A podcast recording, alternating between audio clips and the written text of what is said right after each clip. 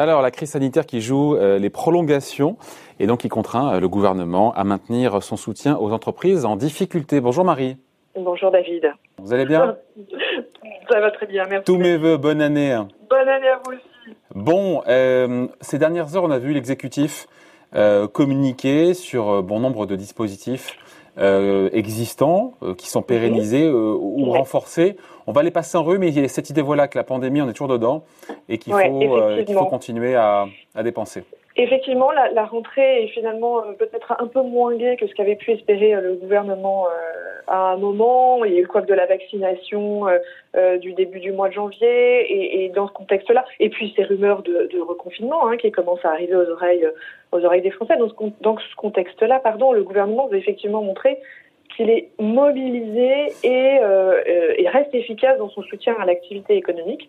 Donc effectivement, la petite musique euh, qui revient, c'est on va soutenir les entreprises, quoi qu'il arrive, euh, quoi qu'il en coûte, le quoi qu'il en coûte euh, revient euh, effectivement fortement sur la table. Hein.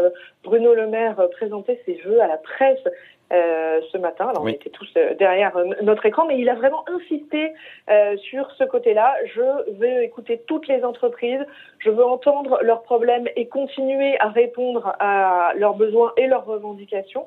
Et c'est vrai que dans ce contexte de début d'année un petit peu morose, non seulement on poursuit les aides qui ont été mises en place depuis des mois, mais le gouvernement a tendance effectivement à euh, les accentuer. Oui, notamment le plafond, le plafond du fonds de solidarité qui pourrait être porté euh, à 3 millions d'euros. C'est ce qui mm. est murmuré. On est à 200 000 euros aujourd'hui. Pourquoi ce saut? Parce que c'est un saut, ça. Hein alors c'est un saut, effectivement. Alors c'est encore en discussion parce qu'il y a notamment euh, une question bruxelloise. Hein. C'est un sujet qu'il faut euh, qu'il faut techniquement régler avec euh, nos partenaires européens, mais effectivement ça devrait aller assez vite maintenant. Ils préparent une évolution du dispositif parce que ils sont rendus compte que pour des chaînes de restaurants et d'hôtels, parce que c'est essentiellement pour ces, pour ces gens-là. C'est-à-dire, euh, il a cité ce matin Bruno Le Maire, c'est l'hôtelier ou le restaurateur qui a cinq restaurants dans Lyon et qui se contraint et se heurte aujourd'hui à un plafond de 200 000 euros pour euh, toucher les aides du Fonds de solidarité, alors qu'il a des loyers et des charges fixes qui évidemment sont euh, bien au-delà euh, de ces plafonds. Donc en fait l'idée c'est de répondre à ces cas un peu particuliers qui ne rentrent pas aujourd'hui dans le fonds de solidarité pour répondre à euh, des structures qui ont des charges fixes très importantes. Et il veut aussi faire rentrer dans ce nouveau mécanisme du fonds de solidarité, pardon, des secteurs qui ne sont pas encore complètement dans la liste euh, des professions qui peuvent qui ne sont pas qui ne sont pas pour le coup fermées administrativement, c'est ça hein? Qui ne sont pas fermées administrativement, mais qui vont mal. Qui vont mal. Euh, le secteur de l'événementiel qu'on a beaucoup cité, euh, il, est, mal euh, couvert par le fonds de solidarité. Donc, par exemple, le secteur de l'événementiel pourrait rentrer, euh, dans ce fonds. Euh, les viticulteurs sont cités aussi. Les commerces de, de gros, de boissons ou alimentaires sont très mal couverts par ce fonds. C'était des petites zones grises qui étaient qui étaient mal évaluées dans un premier temps et qui pourraient bénéficier effectivement du plafond de 3 millions d'euros cité par le ministre de l'économie euh, du fonds de solidarité, effectivement. Un mot aussi du chômage partiel. Euh, le reste à charge zéro pour les entreprises des secteurs qui sont en difficulté euh, devait être jusqu'en février, je crois. C'est prolongé d'un mois, c'est ça? Alors c'est alors ça. C'est vrai que c'est prolongé d'un mois, annonce d'Elisabeth Borne hier, et ce matin même, encore une fois, Bruno Le Maire va plus loin, il dit on prolongera le temps qu'il faudra prolonger. On est vraiment sur cette nouvelle, cette nouvelle, nouvelle ligne, pardon, euh, de l'exécutif qui est de dire on fera le aussi longtemps que nécessaire. voilà, et, et, et on, on, on, arrêtera les aides en sifflet euh, quand la crise sanitaire sera terminée. Alors autant vous dire qu'on nous donne aucun horizon. Et même s'il faut aider une fois que la crise sanitaire sera terminée, on le fera. Alors euh, on se dit, oulala, là là, jusqu'à quand sont-ils partis Quand parallèlement, euh, euh, c'est parenthèse entre nous, on nous dit, et parallèlement, nous allons réfléchir à une stratégie de restauration des finances publiques. On se dit, bon, on va jouer un petit peu sur les deux tableaux, ça va être, euh, ça va être un peu compliqué, mais je crois qu'ils ont vraiment insisté ce matin sur on aidera le temps qu'il faudra. Un petit mot aussi du côté des, des prêts garantis par l'État du PGE. On sait que Bercy négocie un nouveau délai de remboursement qui était prévu donc un an après avoir contracté ce, premier ce prêt. Donc, mm. Bruno Le Maire sera aux commandes pour négocier. Euh, oui, alors, un euh, répit donc pour les entreprises en difficulté pour qu'elles aient une année de plus, une forme de moratoire. Effectivement, parce que euh, les entreprises devaient commencer à, à rembourser le 1er mars 2021. Alors on doit vous dire que pour elles c'est demain, qu'elles sont pas du tout dans cet état d'esprit pour l'instant.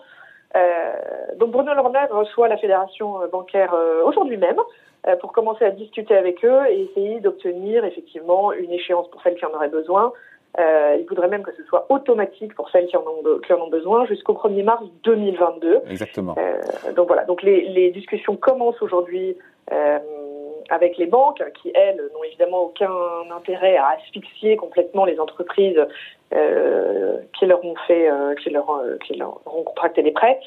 Bon, on va voir. Pour l'instant, c'est, on a l'impression que c'est pas un oui franc et massif du côté des, du côté des banques, mais évidemment, elles le disent. Hein, on n'est pas là pour euh, euh, rajouter des problèmes aux problèmes. Euh, on, sera diligente, mais on a l'impression aussi, disent-elles, qu'on a prêté à des gens qui sont capables de rembourser, qu'on n'a pas jeté l'argent à des entreprises, enfin, des entreprises zombies. Hein. On, a, fait grande interrogation en ce moment sur va-t-on vers une vers une économie zombie. Donc elles, elles, elles elles disent on n'a pas prêté à n'importe qui pour n'importe quel montant, donc elles ont quand même l'impression que certaines entreprises vont pouvoir commencer euh, hmm. à rembourser. Bref, c'est le début de la discussion. Hein, et puis l'État se porte garant. L'État se porte Marie garant à hauteur de 90% des sommes prêtées.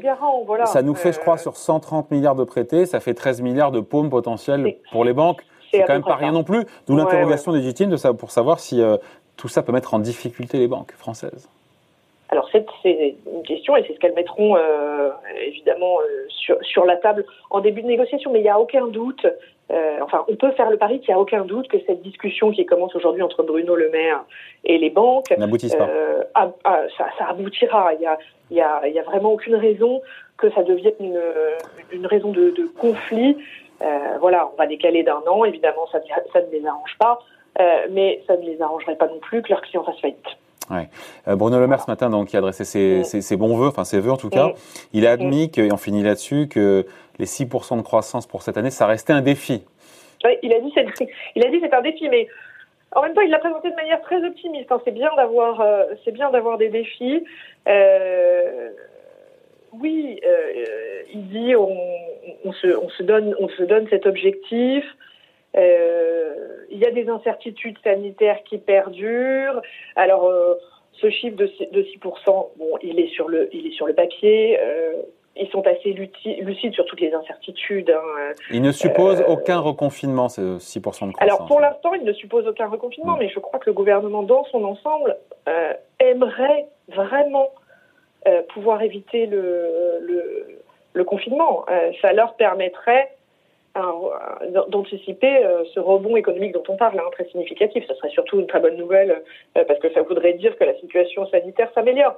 Mais effectivement, pour l'économie, ce serait, euh, ce serait aussi une bonne nouvelle. après, il va falloir un petit peu de patience pour savoir ce qu'il en ferait de ce confinement, de ce reconfinement, de, de ce scénario de, de, de couvre-feu à 18 heures pour tout le monde, à ce scénario aussi de de réincitation au télétravail qui vient d'être très légèrement assoupli. On pourrait réinciter de nouveau au télétravail. Voilà, tout ça, c'est encore un peu de patience, ce qui n'est pas sans conséquence sur notre économie, effectivement. Évidemment. Merci beaucoup, en tout cas, Marie Viseau, chef de service au Figaro Économie. Encore bonne année, tous mes voeux. À bientôt. Merci, à bientôt, David. Bye.